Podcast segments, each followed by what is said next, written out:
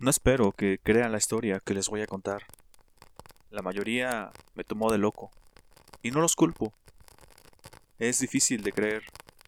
Solo aquellas personas que han vivido algo similar o aquellas que andan en el mismo ambiente no lo hacen. Dejaré esto a su consideración y al final expresaré mis dudas. Espero puedan ayudarme a aclarar un poco. Hace algunos años, cuando estudié en la universidad, me encantaban los deportes, tanto practicarlos como mirarlos, ya sea por la televisión, me gustaba ir al estadio o a los partidos de mis amigos. Yo jugaba fútbol, básquet, estuve en clases de karate y hasta iba al gimnasio. Pero una tarde, de la nada, comenzó a dolerme mi pierna izquierda. Esa noche terminé en el hospital y al día siguiente me diagnosticaron un problema en la columna. No pude caminar por mucho tiempo. Después, poco a poco y con ayuda de unas muletas, comencé a andar de nuevo. Más tarde el bastón y este último lo usé por casi dos años. Después de eso me prohibieron todo tipo de deportes de contacto. Eso fue algo muy frustrante. Llegué hasta odiar todo eso que alguna vez había amado. Me costó mucho aceptar mi condición. Pero cuando una puerta se cierra, una más se abre. Comencé a caminar poco a poco. Caminaba dando vueltas en la colonia, al parque y después más allá. Cada vez un poco más lejos. Todo esto en compañía de mi fiel amigo Kaiser, un labrador que ha sido parte importante a lo largo de mi vida. Más allá de mi colonia hay unos cerros, y mi deseo por caminar pronto me llevó a ellos. Los domingos me paraba muy temprano, cargaba una mochila ligera y me iba a dar largas caminatas por los cerros. Me encantaba desayunar allá arriba, en la cima. Por los libros de historia sé que la minería fue la principal actividad en esta ciudad hace mucho tiempo. Actualmente ya solo hay una mina que opera a las afueras. Lo que sí hay, y por todos lados, son vestigios de lo que fue alguna vez esta actividad. Ha habido hundimientos en las colonias, y es normal encontrar túneles. De hecho, se dice que toda la ciudad está construida sobre ellos. Esto que les cuento yo lo he podido comprobar en uno de los cerros al que voy. Al cerro al que me refiero tiene una forma peculiar. La cima es una enorme meseta de unos tres kilómetros aproximadamente. Lo conozco casi todo, o al menos eso era lo que yo creía. Fue el primer cerro al que subí después de mi problema de salud y donde me inicié en el senderismo. La vegetación es semidesértica. Hay diferentes tipos de cactus, formaciones de piedras que lo hacen un terreno accidentado ideal para deportes extremos y por supuesto unas vistas increíbles. También hay hundimientos en el terreno, algunos de solo un metro, pequeños, pero otros literal son unos cráteres en la tierra. En algunos lados estos hundimientos han tomado forma como de cuevas. Todo comenzó un domingo cualquiera que subí. Muy temprano, pasadito las 7 de la mañana, yo ya estaba en la cima. El paisaje era de lo más hermoso me tocó ver cómo los primeros rayos del sol poco a poco bañaban la cima del cerro, y a lo lejos comenzaban a llegar a la ciudad. Exploraba una pila de rocas, junto con Kaiser. Allí comencé a hacer unas tomas con la cámara del celular. Cabe mencionar que en la parte alta del cerro no hay señal de teléfono. Intentaba hacer una toma panorámica de la zona, cuando en la pantalla del teléfono me pareció ver algo. Era como si alguien vestido de blanco hubiese caminado entre la vegetación, por allá, a lo lejos. Esto era extraño por dos razones. Primero, por la vestimenta, pero sobre todo porque era muy raro encontrarme con personas allá arriba. Solo en una ocasión había saludado a un par de ellas cuando andaban corriendo, y jamás volví a ver a alguien allá arriba. Regresé de inmediato a la toma, pero ya no se veía nada. Era normal, lo atribuí a un efecto de la luz o a la cámara del teléfono. Como sea, avancé e hice el recorrido normal. Pero como a medio camino, Kaiser comenzó a seguir un rastro que lo llevó hasta una nopalera grande. Creí que era algún animal, quizá algún conejo o una lagartija. De cualquier modo no iba a permitir que le hiciera daño. Me acerqué con Kaiser. Él empezó a olfatear todo alrededor. De repente, en un punto, se puso en guardia y comenzó a ladrar. Me acerqué corriendo a donde estaba. Miré entre los nopales. Hacía un recorrido con la vista cuando mis ojos se toparon con un par de pies. Estos se miraban sucios, lastimados, muy flacos, como si la persona hubiese andado caminando descalzo por allá arriba por un tiempo. De repente se movieron. Me asusté y di un grito. Perdón, me espanté. Buenos días, dije, pero nadie me contestó. Lo que acababa de ver no era producto de mi imaginación. ¿O sí? Claramente vi un par de pies. Los vi moverse. Corrí alrededor de la nopalera, pero no había nada. El matorral más cercano estaba a unos 100 metros. No pudo solo haberse esfumado. Seguí caminando, traté de restarle importancia al suceso. Quizá todo había sido producto de mi imaginación, al igual que lo que me pareció ver en el celular unos momentos antes. Sin embargo, no me lo podía sacar de la mente. De repente, en el camino se nos apareció un perro. Era un pitbull blanco, enorme, no de esos pequeños y chatos. Este era del tamaño de un pastor alemán. Se veía imponente. Pensé que nos atacaría. De inmediato mi mano fue a mi Victorinox que siempre traigo en la cintura, un regalo de mi padre. ¡Hey, tranquilo, no hace nada! dijo una voz al mismo tiempo que una persona salía detrás de un árbol. Aquí hago un paréntesis para poder dar a entender lo que pasaba por mi cabeza. Cerca de allí no hay ninguna unidad habitacional, no hay nada. No es como de esos cerros donde construyen casas en las faldas. La más cercana quedaba de allí muy lejos, a una hora aproximadamente. Y las colonias más cercanas solo digamos que no son conocidas por ser tranquilas. De repente se dejó ver un señor, yo calculo unos 50 años, chaparrito, delgado. ¿Seguro que no hace nada? le pregunté. El señor soltó una pequeña risa. Seguro, se ve imponente, pero es rejuguetón. Ven, Cal, le dijo al animal, y este obedeció moviendo la cola. Buen día, le dije. Imponente animal el suyo. Es de mi hijo, pero parece que se olvida que lo tiene. Es un animal muy noble. Me hace compañía cuando salgo a caminar. Buen día, joven, dijo el señor y añadió. ¿Qué hace por acá arriba, joven? ¿Viene por los conejos? No, me gusta venir a caminar por estos rumbos. ¿Y usted? Hacía tiempo que no venía por acá, dijo. La mañana estaba muy bonita y... pues, ¿por qué no? En ese punto Kaiser y el enorme Pitbull ya se habían saludado y empezaban a jugar. Yo me puse de cunclillas y respiré profundo. ¿Está bien, joven? Se ve pálido, y algo me dice que no fue culpa de Cal, dijo con una pequeña risa el señor. Mm, no me lo va a creer, pero me pareció ver a alguien. Bueno, solo vi los pies. Allá atrás, en la nopalera, y la señalé. Busqué, pero no había nadie. Luego me sale su pequeño cachorro. Al señor pareció borrársele la sonrisa de la cara, pero no dijo nada, solo miró su reloj.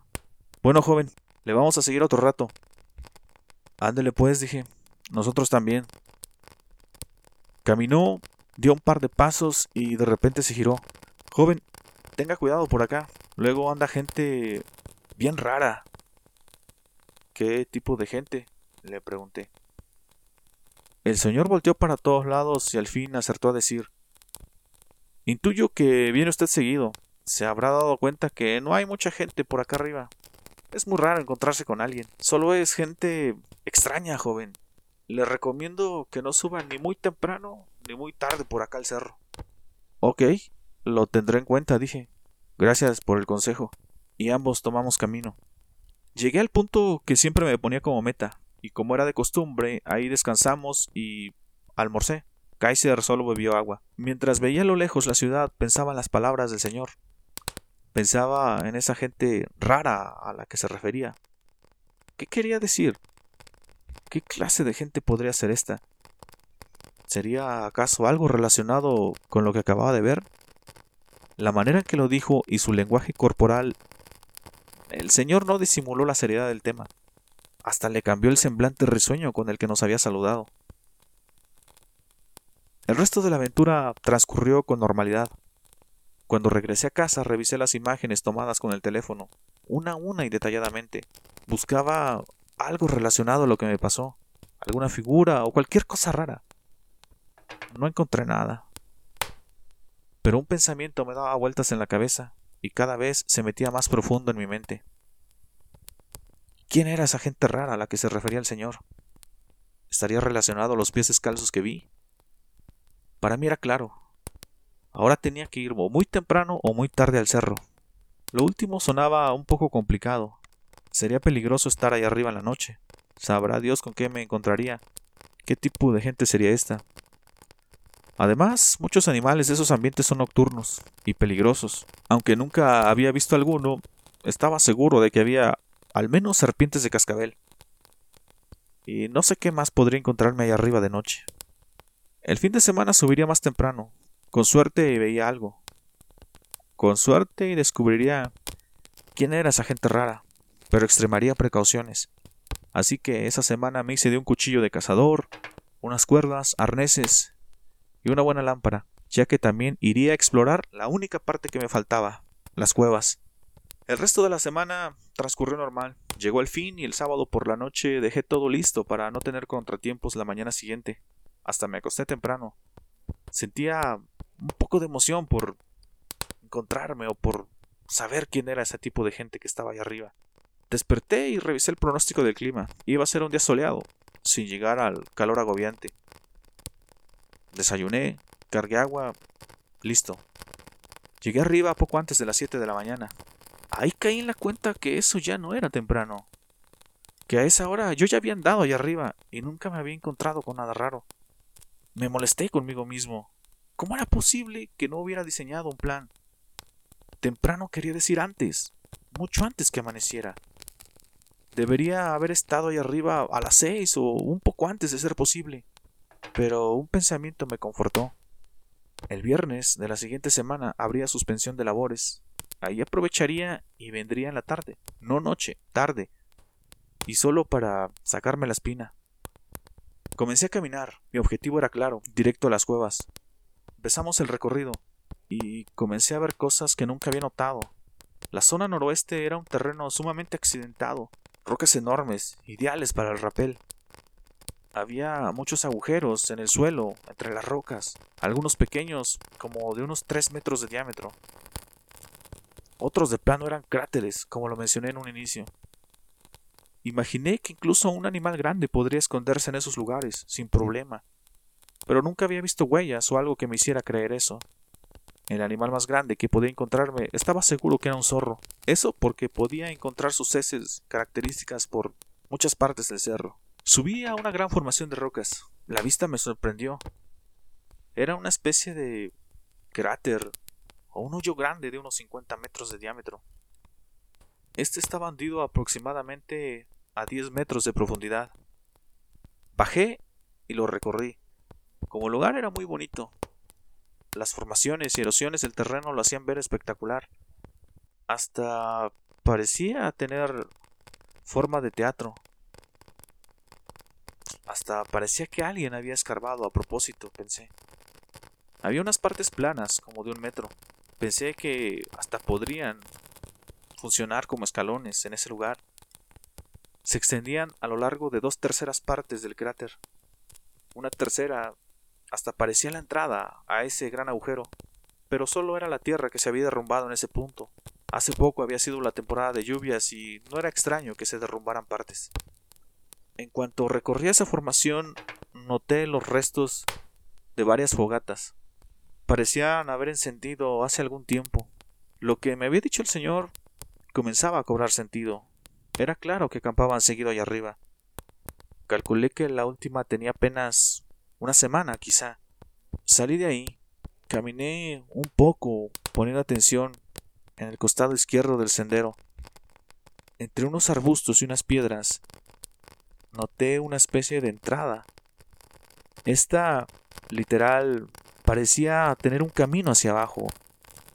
El lugar estaba muy estrecho, solo podía caber una persona a la vez. Tenía una especie de marcas rojas en las paredes. Y el camino, conforme avanzaba, se hacía más grande. La parte de abajo era una tipo caverna. Saqué mi lámpara. Era un espacio enorme, con una especie de columnas de tierra que le daban soporte. Al levantar la vista se miraban pequeños hoyos en el techo, por donde entraba la luz, y eran los que yo había visto cuando caminaba por ese rumbo, arriba. Además se observaban raíces de matorrales en las paredes o en el techo.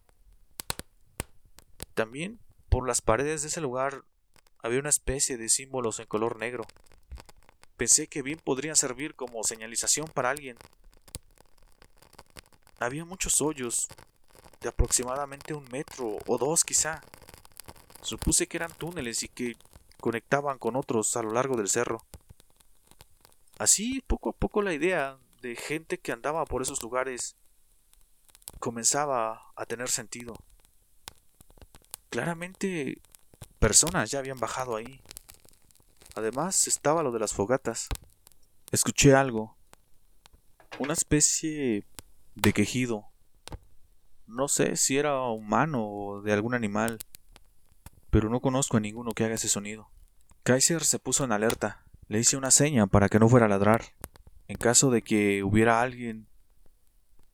Pero se volvió a escuchar el ruido esta vez un poco más alejado. Eso me hizo pensar que quizá las cuevas estaban conectadas y el eco podría viajar a través de ellas. ¿Y si todo el cerro tenía un sistema de túneles conectados? Pensé, y escuché algo más. A lo lejos, como un eco, como si el sonido viajara a través de un túnel, se escuchaba a varias personas platicando. Se escuchaba como si hablaran todas al mismo tiempo como si susurraran. No podía distinguir lo que decían por más que me esforzaba. Nuevamente se escuchó esa especie de quejido. Respecto a la vez anterior, ahora se escuchaba más cerca. ¿Qué diablos es eso? ¿Un oso? ¿Un felino? ¿Y qué clase de felino hace ese ruido? Lo que sea, no me iba a quedar para averiguarlo. Se escuchó una vez más y un poco más cerca. Salimos lentamente para no hacer ruido. No me iba a poner en riesgo solo por saciar mi curiosidad. Ojalá y hubiese pensado siempre así. Esa curiosidad que es indispensable en mi profesión, muy pronto iba a aprender a la mala que no se debe de aplicar a todo en la vida. Y es que algunas cosas deben quedarse así, sin conocerlas. Una vez afuera nos echamos a correr, nos escondimos. Estaba seguro que saldría alguien, que finalmente se dejaría ver una de esas personas. Se escuchó el quejido muy fuerte. Las ganas de ver quién o qué era lo que salía de esa cueva se sumaron. Corrimos a todo lo que podíamos. Corrimos hasta llegar al punto donde empezaba el descenso. Allí me giré para ver si alguien nos seguía, pero no, no había nada todo normal. Quizá era un animal pequeño y yo me había sugestionado. Observando la cima noté algo que no había visto. En la parte más alta, al lado contrario donde yo desayunaba, había unas piedras enormes. Parecía que las habían acomodado de una forma específica. En la punta había una especie de cruz o lo que quedaba de ella. O una X quizá era. No lo sé. Yo nunca había ido para allá. De entrada la vegetación no lo permitía. Eran puras plantas con espinas. Y por el otro lado era lo peor. Era la parte escarpada del cerro. Simplemente no había cómo subir de ese lado. La próxima vez que subiera, inspeccionaría más de cerca esa parte. Así como el resto de las cuevas. A pesar de que me había asustado un poco esos sonidos, aún tenía la curiosidad por saber más acerca de esta gente que contó el señor. Regresé a casa. Nuevamente inspeccioné las fotos, pero nada raro. Ese lunes compré unos binoculares. Todas las tardes y noches me ponía a observar al cerro. Por el lado escarpado, buscando algo, una entrada, un camino, algo que me diera un indicio. Una noche tenía problemas para dormir. Recuerdo incluso que estaban exámenes. Decidí subir a la azotea y echar un vistazo con los binoculares. Después de un rato de inspeccionar y ubicar mi vista, me pareció ver algo.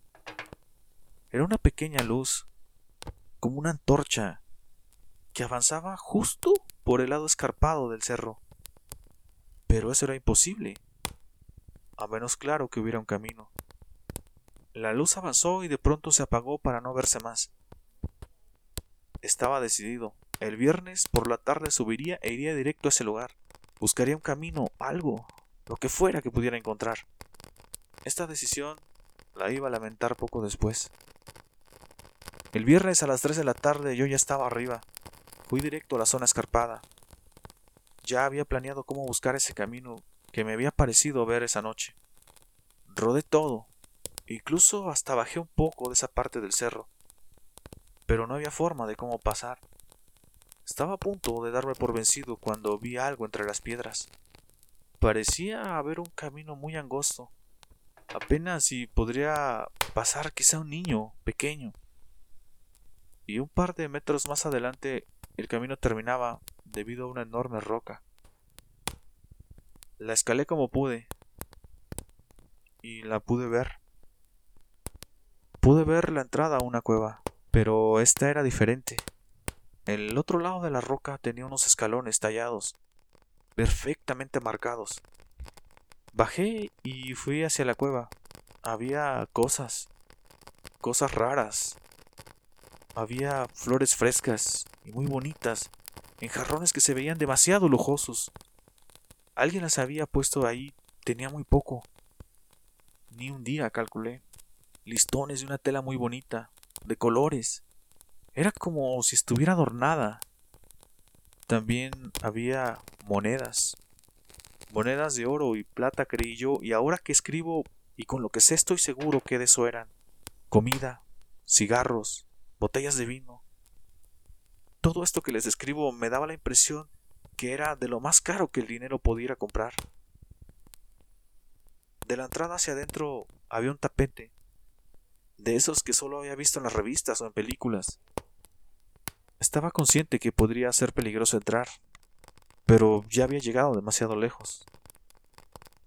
A eso había ido. Caminé un poco hacia adentro. De nuevo las voces. Parecían hablar todas al mismo tiempo. Traté de distinguir lo que decían, pero era imposible. Ni siquiera sé si era español. A ellas se le sumó una más.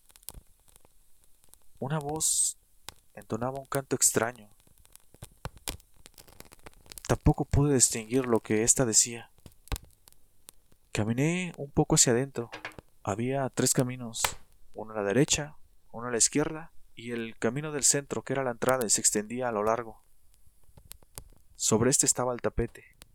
Me pareció ver que había un poco de luz en todos los caminos, una luz muy tenue, pero se podía ver hacia adentro. Las voces y los cánticos eran de lo más macabro que he escuchado en la vida. Me hacían sentir escalofríos. Mi mente comenzaba a atar cabos. Hubo un silencio extraño. Comencé a sentir miedo, y supe en ese momento que estaba en el lugar equivocado. Alguien se acercaba. Era el tipo que cantaba. No podía entender qué era lo que decía, pero el canto se escuchaba cada vez más cerca. Salí como y tan rápido como pude.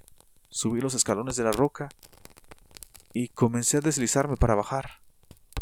Antes de lanzarme eché un vistazo. Lo último que alcancé a ver saliendo de la cueva eran unos pies, unos pies muy blancos, no era pintura, era una piel muy blanca, pálida. Eran lo opuesto a lo que había visto en la nopalera. Y me lancé de la roca. Caí, di vueltas. Kaiser se alegró, se había quedado ahí a esperarme.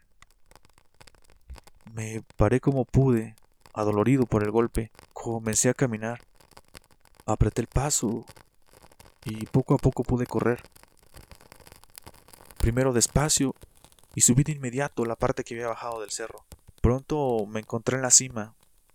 Miré el horizonte y no, no, no, no, no, no, no puede ser. El sol se estaba ocultando ya. Estaba cansado, pero preferí correr. No me iba a quedar a que me agarrara la noche allá arriba.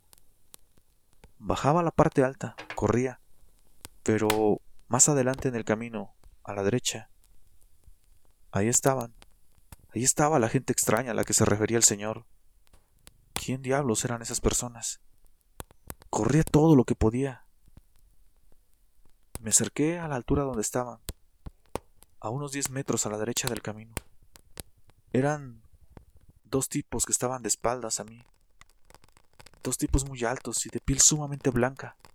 Lo sabía porque se alcanzaba a ver sus manos extendidas al frente. Estos tipos sin problema alcanzaban los dos metros de altura. Tenían complexión robusta, usaban una especie de túnicas blancas. Pasé a su lado corriendo. Ellos ni se inmutaron. Volté ligeramente a unos 45 grados y pude ver algo más. No estaban solos. Frente a ellos había otra cosa. Y digo otra cosa porque no sé qué era eso. Parecía que los tipos le ayudaban, o lo cuidaban, o la cuidaban. Es como si esa cosa tuviera problemas para permanecer de pie. El aspecto de eso me asustó como nada en la vida. Incluso este momento en que lo estoy escribiendo se me eriza la piel y siento un estremecimiento en todo mi cuerpo. Al verlo apresuré aún más la carrera.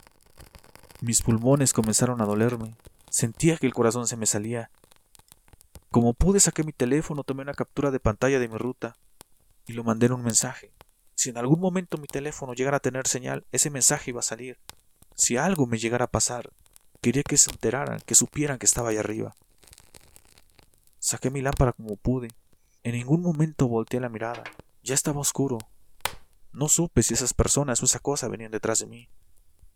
Llegué a la zona donde empezaba el descenso y corrí de bajada también. En este punto no puedo recordar lo que pasó. Solo recuerdo que me dolía mucho el cuerpo, mis pulmones, mi garganta, mis piernas.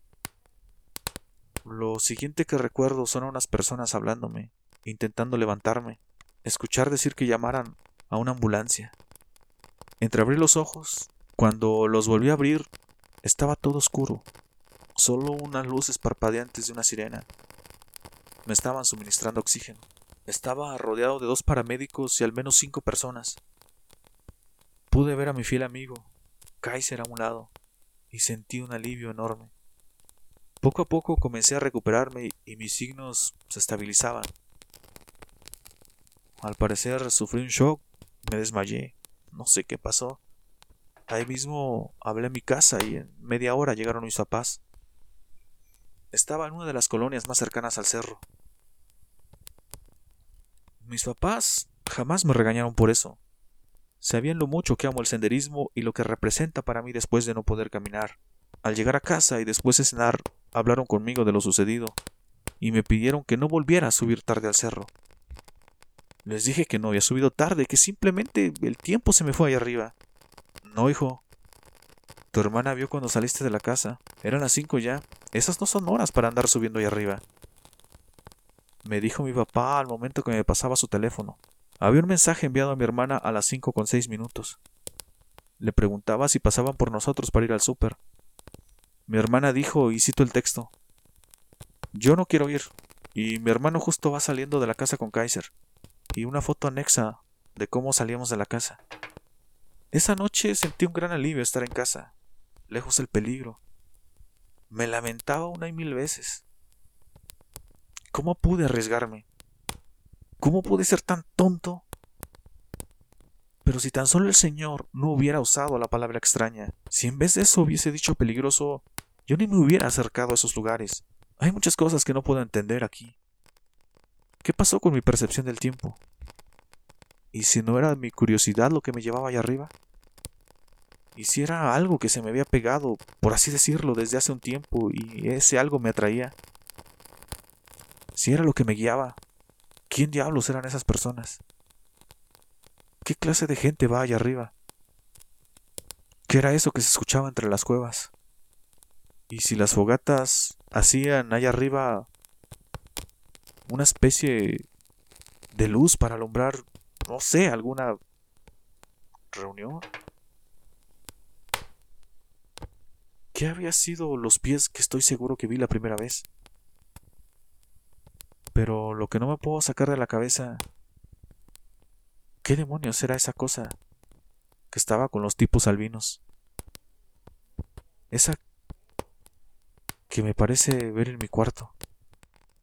Esa misma noche tuve una pesadilla. Eso dice mi papá. Yo podría jurar que fue real. Escuchaba las voces que hablaban al mismo tiempo. Una más entonaba ese canto que más bien era como una alabanza. Eso me despertaba. Abría los ojos poco a poco y veía esa cosa en la esquina de mi cuarto. Veía lo que estaba frente a los tipos albinos en el cerro. Era una especie de mujer sin ropa, muy delgada, flaca, con la piel pegada a los huesos, y esta era como si estuviera quemada. Solo tenía unos mechones en la cabeza, de pelo largo. Estaba como encorvada, sus brazos largos y caídos. No sé si sus ojos eran muy negros o solo eran las cuencas lo que tenía. Era literal como un cadáver y lo más repulsivo de todo, un estómago prominente. Arriba cuando yo corría frente a los tipos albinos, esa cosa se movió. Levantó la vista al cielo y pude ver cómo hizo el movimiento de un animal que olfatea el viento. Estaba seguro que esa cosa me estaba oliendo, que estaba detectando mi aroma. Mi papá fue a mi cuarto, me preguntó si todo estaba bien que había dado un grito muy fuerte. Un sábado por la mañana regresaba de la tienda. Al otro lado de la banqueta un señor caminaba con una cortadora de pasto. Cruzamos las miradas y ambos nos detuvimos. Era el señor que había visto ahí arriba, el del pitbull blanco. Nos saludamos. Caminó hacia mí. ¿A poco aquí vive usted, joven? Eh, sí, en esta colonia. ¿Está re lejos del cerro? No me diga que desde aquí se va. Sí, aunque últimamente ya no he ido. Me ha dado por explorar nuevos lugares. ¿Anda usted trabajando? Sí, joven. Siempre ando por estos rumos. Hay lo que se le ofrezca. En mi casa el pasto no estaba tan crecido, pero era la oportunidad perfecta para platicar con él, sacar mis dudas. Así que le di mi dirección y dijo que pasaría más tarde. Así fue. Después de cortar el poco césped que había, le ofrecí un refresco y platicamos. Platicamos toda la tarde y me contó una historia tan increíble que no me la creerían. La historia de la gente extraña que sube al cerro. De la cosa que lo habita. Al escucharla pude entender muchas cosas que a mí me pasaron. Todo parecía tener un sentido extraño, sobrenatural. Voy a dejar esta historia para otra ocasión, ya que es digna de un relato completo. Solo les adelanto que hace mucho que no voy a ese cerro, pero últimamente siento que hay algo que me llama. Siento que voy a encontrar algo ahí arriba. Lo veo en mis sueños, en esas tardes en las que me siento en la azotea y apunto el telescopio que me regalaron cuando era niño para vigilar ese cerro. A veces me parece ver cosas allá arriba.